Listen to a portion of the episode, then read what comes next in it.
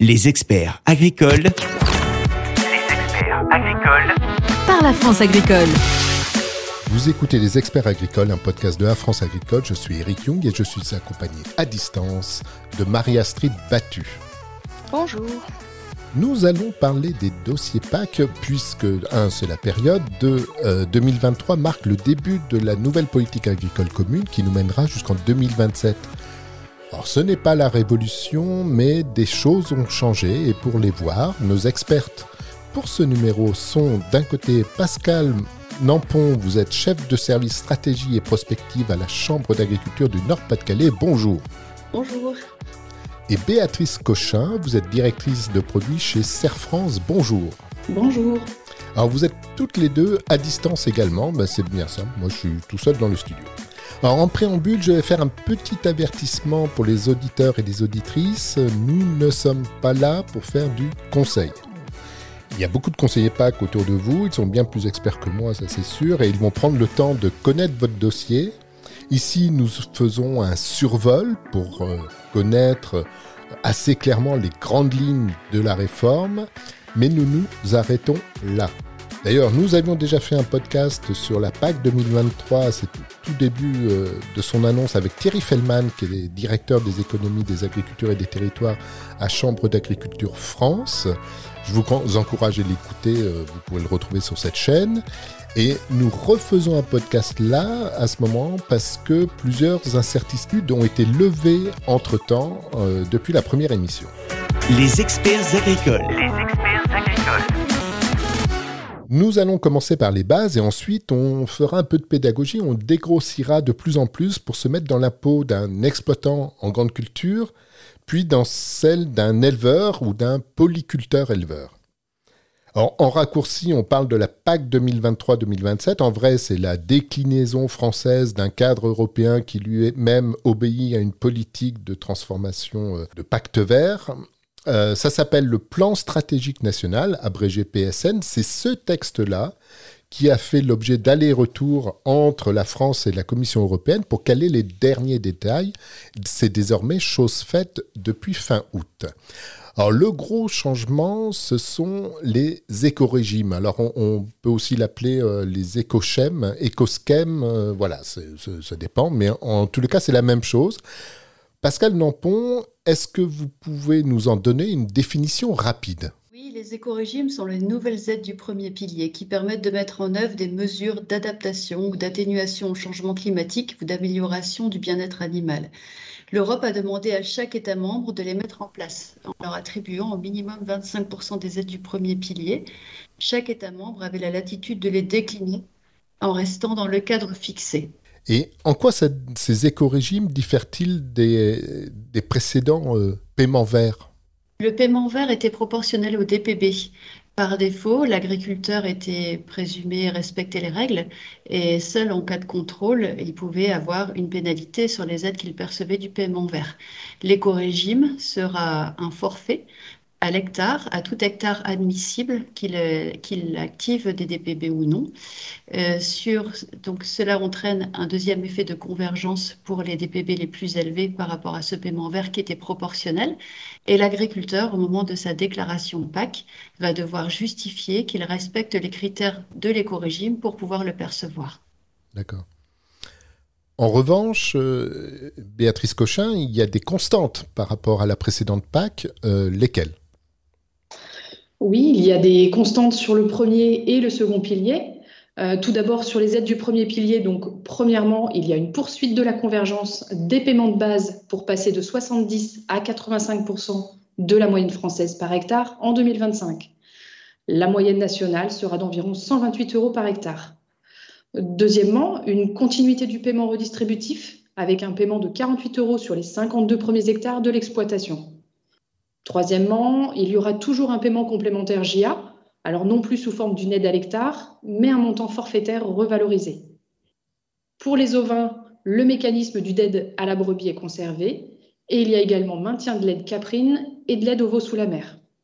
Cinquièmement, toutes les aides végétales sont maintenues, même si certaines vont être regroupées. Ensuite, sur le second pilier, donc les principales constantes, c'est que l'ICHN est maintenu, les dispositifs de MAEC sont pérennisés, même s'il reste encore beaucoup de précisions à apporter, notamment la déclinaison des MAEC retenus par les régions. Et enfin, donc troisièmement, les ZCAB sont maintenus avec un objectif de doubler les surfaces conduites en agriculture biologique d'ici 2027. Et enfin, la transparence des GAEC également qui est pérennisée.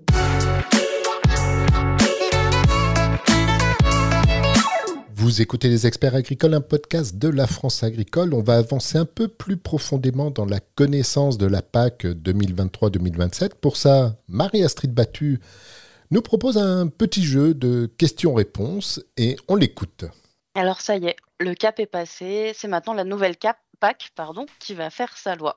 Alors pour remettre les pendules à l'heure, mais aussi pour connaître les bonnes pratiques et surtout, surtout, ne pas passer à côté des ESPAC, j'ai concocté un petit quiz pour notre invité, pardon, pour nos invités et notre animateur qui, je précise, n'a pas été mis au courant des questions auparavant. Donc, on va commencer par une question simple. Euh, on va tous s'échauffer.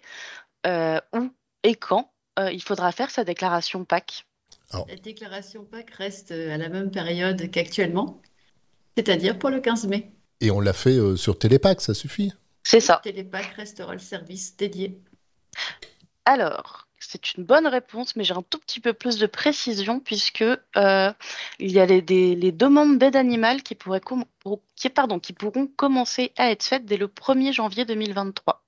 Et les dossiers PAC seront du 1er avril au 15 mai. Et euh, l'architecture du site Télépac ne change pas. Vous vous y retrouvez quand vous, quand vous irez rentrer votre dossier. Voilà pour les petites précisions. Alors, euh, il y a autre chose d'important dans cette nouvelle PAC, c'est les agriculteurs actifs qui peuvent bénéficier des aides PAC. Alors, qui sont-ils? Donc tous les exploitants hein, doivent être euh, assurés contre les accidents du travail euh, et donc les maladies professionnelles des non-salariés agricoles, la fameuse ATEXA. également, il doit avoir plus de 67 ans et ne pas avoir fait valoir ses droits à la retraite, que ce soit une retraite agricole ou non agricole. Euh, pour les sociétés, il faut qu'il y ait au moins un des associés qui respecte ces critères. Et enfin, pour les formes sociétaires sans associés exploitants, euh, soit sans cotisant à TEXA, donc pour les SAS ou les SARL par exemple, la société doit exercer une activité agricole. Les dirigeants doivent relever de ce régime de protection de ces salariés agricoles. De la même manière, ne pas avoir euh, fait valoir leurs droits à la retraite dès qu'ils ont dépassé 67 ans et détenir plus de 40% du capital social. Eh bien, c'est parfait et c'était extrêmement complet, je vous remercie. On va passer à la troisième question. Alors, dans cette nouvelle PAC, pardon, il y a combien de BCAE, donc de bonnes conditions agro-environnementales, à respecter dans le cadre de la conditionnalité des aides PAC? Il y en a. Il y a BCAE dans cette nouvelle PAC, plus une conditionnalité sociale qui se met en place en complément des BCAE. Et euh, donc, comme dans la PAC actuelle, il y a également les exigences réglementaires en matière de gestion, les ERMG, qui sont à respecter pour être en règle avec la conditionnalité. Eh bien, c'est parfait et je vais me permettre de décrire les 9 BCAE. Euh, donc la première, c'est le maintien des prairies permanentes. La deuxième, l'interdiction de destruction des zones humides et tourbières. La troisième, l'interdiction de brûler les chaumes. La quatrième, la création de bandes tampons le long des cours d'eau. La cinquième, il faut réduire le risque de dégradation et d'érosion des sols en pente. La sixième, l'interdiction de sols nus pendant les périodes sensibles. La septième, la rotation des cultures. La huitième, le maintien de la biodiversité. Et enfin, la neuvième, l'interdiction de conversion et labour de prairies permanentes sensibles en zone Natura 2000. Et alors, est-ce que vous connaissez la pénalité pour le non-respect de ces BCAE il y a quatre euh, grandes catégories. Euh, il y a un système d'alerte, euh, donc il n'y a pas de sanctions, mais des demandes de remise en conformité qui peuvent être demandées. Il y a les cas de négligence, où là, effectivement, il va y avoir entre 0,5 et 10 de pénalité, en fonction de la gravité de l'étendue de la durée. Les cas de récurrence, donc en cas de répétition euh, du non-respect sur une période de trois ans, donc le taux de réduction pourrait être porté à 10%. Et enfin, en cas de faute intentionnelle, euh, les réductions peuvent être comprises entre 15 et 100% des aides soumises à la conditionnalité.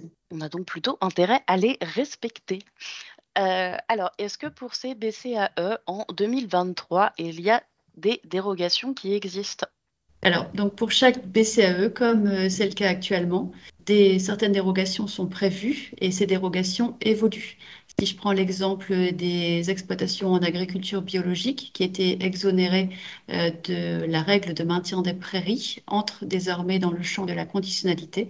Exactement, et pour être un peu plus précise, donc à titre exceptionnel, en 2023, il n'y a pas d'obligation de rotation sur 35% des terres arables cultivées de l'exploitation, mais il faut quand même prévoir qu'en 2025, il faudra trouver deux cultures principales distinctes sur la période allant de 2022 à 2025 ou une culture secondaire chaque année sur 2022 et 2020, euh, de 2022 à 2025. Et encore à titre exceptionnel, en 2023, il n'y aura pas de jachère obligatoire. Si de la jachère est néanmoins faite, elle pourra être fauchée et pâturée en 2023. Et on va terminer par deux petites questions assez simples. Euh, c'est quoi le montant moyen de l'aide de base aux revenus dans cette nouvelle PAC? Ce sera 127 euros par hectare en moyenne c'est tout à fait ça. Et on finit par un, montant d'aide complémentaire, celle pour les jeunes agricultures. Elle sera de combien? Alors, ça va ah. être une forfaitaire euh, maintenant et non plus un montant euh, à l'hectare et il va être euh, un peu plus de 4400 euros donc pendant 5 ans et on maintient la transparence GAEC, enfin c'est mise en place de la transparence GAEC du coup sur cette aide cette année à partir de la prochaine réforme. Eh bien, c'est parfait. Nous n'avons que des gagnantes dans ce quiz puisque toutes les, questions ont trouvé une réponse correcte. Je vous remercie. Vous écoutez Les Experts Agricoles, un podcast de la France Agricole. Nous parlons de la réforme de la PAC. Maintenant, nous allons essayer d'aller encore un peu plus loin et de nous identifier à un exploitant en grande culture pour voir comment il peut s'emparer de ce nouveau cadre. Pascal Nampon, vous êtes euh, chef du service stratégie et prospective à la Chambre d'agriculture du Nord-Pas-de-Calais. J'aurais envie de commencer par les éco-régimes pour aller encore un peu plus loin. Qu'est-ce que c'est et est-ce qu'il faut tout changer sur l'exploitation? L'éco-régime est le nouveau paiement qui est instauré par cette nouvelle programmation de la PAC. L'agriculteur a trois voies d'accès au choix pour pouvoir les percevoir. Il va pouvoir choisir la voie de la certification il est en agriculture biologique, si son exploitation est intégralement en agriculture biologique, donc tous les ateliers, avec une partie qui est déjà certifiée et une partie qui ne perçoit plus l'aide à la conversion bio du second pilier, alors il va pouvoir accéder directement au niveau 3 de l'éco-régime et percevoir 110 euros dans l'ensemble de ses surfaces admissibles. S'il est certifié HVE, c'est-à-dire le niveau 3 de l'HVE, il va pouvoir accéder au niveau 2 de l'éco-régime et donc percevoir 80 euros sur l'ensemble de ses hectares admissibles. S'il ne parvient pas à entrer par une autre voie, il peut tenter aussi la certification CE2+, ce qui est l'équivalent du HVE niveau 2 avec 10 points sur un des, autres critères d'HVE 3 pour rentrer au niveau 1 de l'éco-régime. Donc là, attention, il ne faut pas se perdre dans les niveaux. Quand on parle d'HVE, c'est bien le HVE niveau 3, mais il aide, il aide à entrer au niveau 2 de l'éco-régime. L'exploitant peut essayer également d'entrer par la voie des infrastructures agroécologiques. Dans le cadre de la conditionnalité, euh, il va être obligatoire de disposer de 4% de l'équivalent de ces terres arables en infrastructures agroécologiques.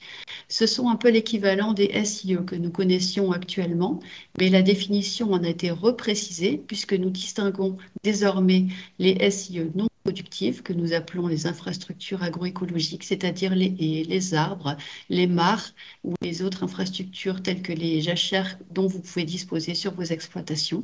Donc ça, c'est le socle de la conditionnalité et c'est sans doute un des changements les plus importants de cette nouvelle PAC. Si euh, l'exploitant dispose de 4% de ses infrastructures agroécologiques sur ses terres arables et qu'il en dispose également sur ses prairies, qu'il peut monter à hauteur de 7% sur l'ensemble de sa SAU, alors il est au niveau 1 de l'éco-régime et il n'a pas à se soucier des autres voies d'accès. Si euh, le total s'élève à 10% de sa SAU, alors il est au niveau 2 de l'éco-régime. Si l'exploitant ne peut entrer ni par la voie de la certification, ni par la voie des infrastructures agroécologiques, alors il peut tenter la voie des pratiques agricoles. Pour cette voie, nous distinguons trois types de couverts. Les couverts en culture pérenne, et donc pour, être euh, Pour devoir respecter la règle de ces cultures pérennes, il faut que ces cultures pérennes représentent au moins 5% de la SAU sur l'exploitation. Si c'est le cas, si les cultures pérennes représentent au moins 5% de la SAU, alors il faut respecter le critère euh, de couverture de l'interrang en culture pérenne, c'est-à-dire disposer au moins de 95% des interrangs couverts pour être au niveau 2 et d'avoir 3 interrangs sur 4 couverts pour être au niveau 1. Si les prairies permanentes représentent au moins 5% de la SAU, alors l'exploitant devra veiller à n'utiliser aucun produit phytosanitaire sur les prairies sensibles, c'est-à-dire les prairies en Natura 2000. Et par ailleurs, s'il veut régénérer sa prairie, c'est-à-dire s'il veut la retourner pour la ressemer, il veillera à ne pas retourner plus de 90% de cette surface euh, en, un an pour être au niveau 2 de l'éco-régime et pas plus de 80% pour être au niveau 1 de l'éco-régime. Pour les terres arables, c'est un barème à points qui est instauré. Et donc attention, pour être au niveau 2 de l'éco-régime, si chaque catégorie de terres représente au moins 5% de la SAU, il faut être au niveau 2 de chaque catégorie. On ne peut pas être au niveau 1 sur les cultures pérennes et au niveau 2 en prairie permanente ou en terre arable. Dans ce cas-là, c'est le niveau minimum qui s'imposera et donc on sera au niveau 1 sur l'ensemble de sa surface. Pour les exploitants qui souhaitent entrer par la voie des pratiques agricoles ou par la voie de la certification, un bonus de 7 euros par hectare est prévu. Euh, on peut justifier de plus de 6% de haies sur ses terres arables et sur sa SAU et si on respecte le label EI. Mais si on refuse euh, de prétendre à l'éco-régime, on n'en veut pas, on ne veut pas changer ses pratiques, est-ce que ça pénalise le reste du dossier PAC on ne peut pas refuser de prétendre à la conditionnalité, puisque la conditionnalité, ce sont les règles de base à respecter pour pouvoir percevoir les aides de la PAC. Par contre, l'éco-régime, c'est un paiement volontaire. Euh, donc l'agriculteur peut en effet faire le choix de se priver de l'éco-régime. Ça peut être le cas, euh, je pense notamment dans le contexte actuel où les matières premières sont tendues et où le prix des aliments pour les animaux a fortement augmenté. Euh, pour les exploitations de petites ou de moyennes surfaces dont l'essentiel des cultures servent à alimenter un élevage granivore, elles peuvent parfois se dire qu'aller chercher l'éco-régime, ça va leur coûter plus cher le rationnement, ça va leur coûter plus cher que d'acheter de l'aliment à l'extérieur. Et dans ce cas, euh, il faut faire un calcul global, un calcul sur le BE, euh, pour voir si, en effet, ça vaut le coup de changer son assolement pour aller chercher l'éco-régime ou non. Mais dans tous les cas, euh, cet éco-régime, il va souvent être essentiel pour le maintien de l'EBE de l'exploitation. Donc, il faut vraiment faire un calcul au cas par cas sur chaque exploitation. Au passage, on a parlé de la conditionnalité. La conditionnalité est maintenue La conditionnalité est renforcée puisque les règles du paiement en vert ont glissé dans la conditionnalité. Les neuf nouvelles BCAE sont inclus une partie des BCAE actuelles du paiement vert et également sont aménagées et sont renforcées dans les règles qu'elles prévoient. Et pour aller vers les paiements couplés, euh, il y a des nouveautés en matière de protéagineux, d'aide au maraîchage. Vous pouvez nous en dire plus? Cette nouvelle PAC, en effet, euh, tend à renforcer l'aide aux protéagineux dans la mesure où la lutte contre le changement climatique, il est indiqué de consommer plus de protéines végétales et un peu moins de protéines animales. Donc en effet, cette nouvelle PAC tend à donner un coup de boost aux protéines végétales l'a vu à travers de l'éco-régime euh, où les protéines végétales vont permettre d'obtenir des points dans, le barème à points.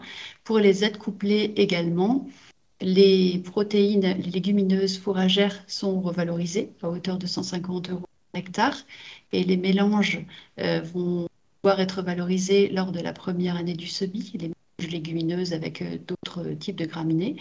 Pour les légumineuses non fourragères, elles sont également dotées euh, d'une aide couplée telle que c'est le cas actuellement, mais leur assiette est légèrement étendue. Certaines protéines végétales qui n'en faisaient pas partie entrent dans, le champ des aides couplées, comme les légumes secs par exemple. Euh, sur la, nouveauté également est l'introduction d'une nouvelle aide couplée au maraîchage. Les maraîchers étaient jusqu'alors exclus du dispositif d'aide couplée. Désormais, les maraîchers qui cultivent au moins un demi-hectare de maraîchage et au maximum 3 hectares de SAU, dans le cadre des aides couplées.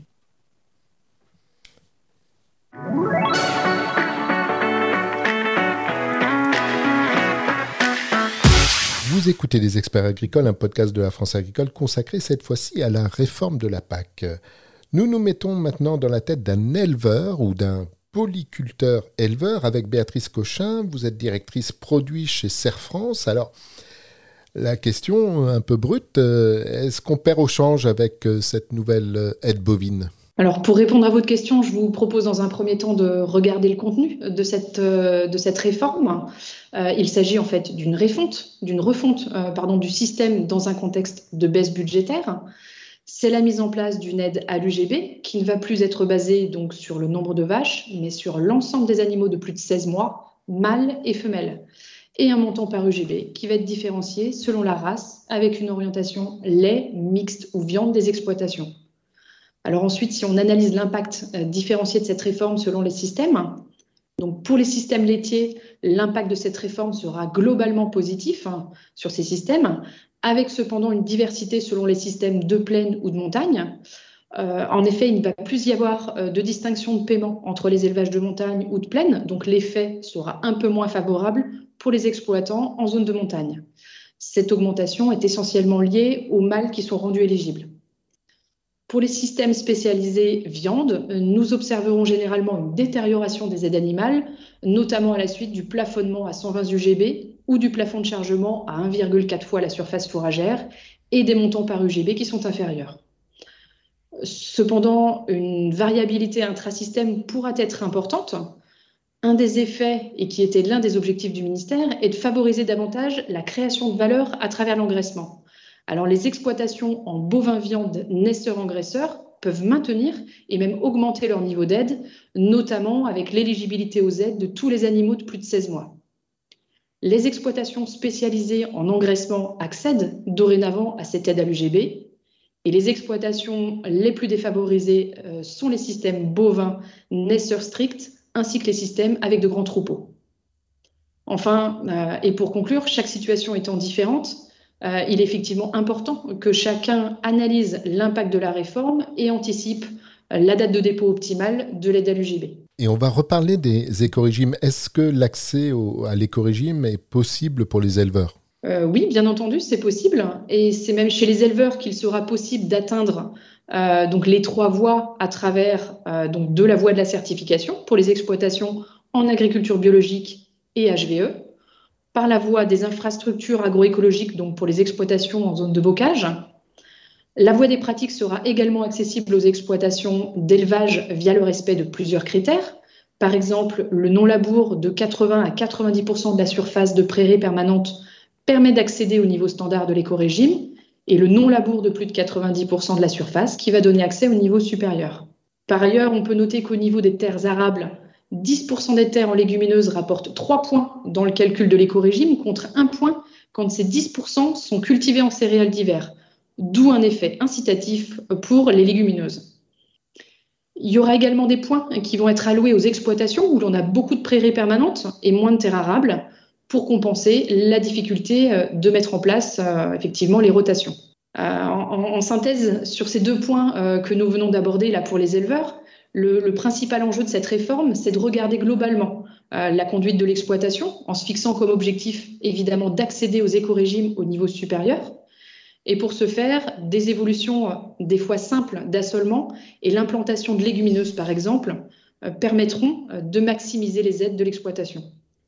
Euh, c'est sûr que la, rentabilité reste primordiale. Elle passe par un système cohérent avec une conduite euh, technique, une maîtrise des charges et des investissements. Est-ce que l'ICHN, l'indemnité compensatoire de handicap naturel, c'est de mémoire, est-ce qu'elle est euh, plus difficile à, acquérir avec cette réforme? Non, les conditions d'accès à l'ICHN restent identiques. Le zonage initié en 2019 et les montants vont être stables. Euh, seul le plancher d'accès est modifié et relevé de 3 à 5 UGB. Merci beaucoup Pascal Nampon et Béatrice Cochin. Vous nous avez aidé à comprendre les grandes lignes de la réforme de la PAC et j'en profite au passage pour remercier Aurélie Trouillet des Chambres d'agriculture France pour son aide précieuse. Et puis je vous rappelle que vous devez privilégier des conseillers PAC qui vous entourent pour vous aider. Comme toujours, ne vous y prenez pas au dernier moment pour remplir votre dossier. Et puis la France agricole a consacré son dossier du 13 octobre à la déclaration PAC. Vous y trouverez un simulateur à remplir pour voir si vous accédez aux éco-régimes à quel niveau.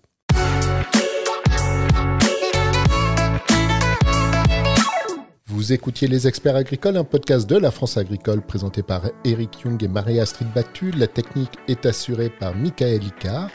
Retrouvez-nous sur vos plateformes habituelles d'écoute de podcasts. Et si vous voulez nous donner un coup de pouce, n'hésitez pas à vous abonner et à nous donner une bonne note sur votre plateforme d'écoute préférée.